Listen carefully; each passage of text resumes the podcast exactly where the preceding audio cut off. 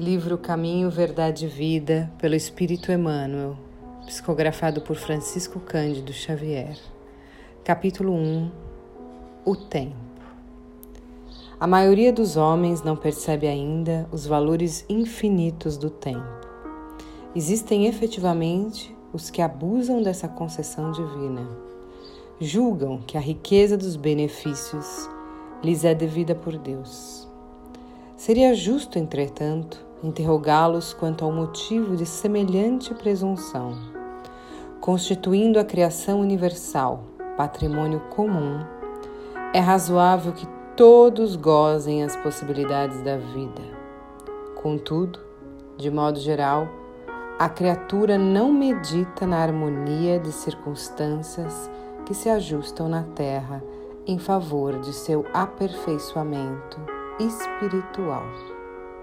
É lógico que todo homem conte com o tempo, mas se esse tempo estiver sem luz, sem equilíbrio, sem saúde, sem trabalho, não obstante a oportunidade da indagação, importa considerar que muito raros são aqueles que valorizam o dia, multiplicando-se em toda parte as fileiras dos que procuram aniquilá-lo de qualquer forma.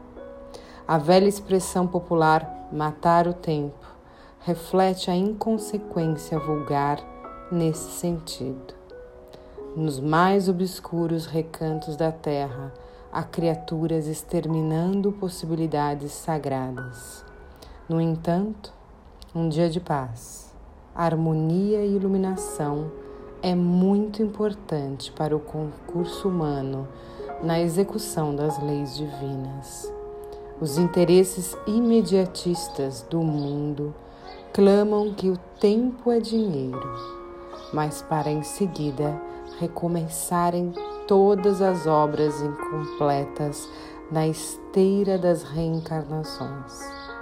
Os homens, por isso mesmo, fazem e desfazem, constroem e destroem, aprendem levianamente e recapitulam com dificuldade na conquista da experiência. Em quase todos os setores da evolução terrestre, vemos o abuso da oportunidade complicando os caminhos da vida. Entretanto, desde muitos séculos, o apóstolo nos afirma de que o tempo deve ser do Senhor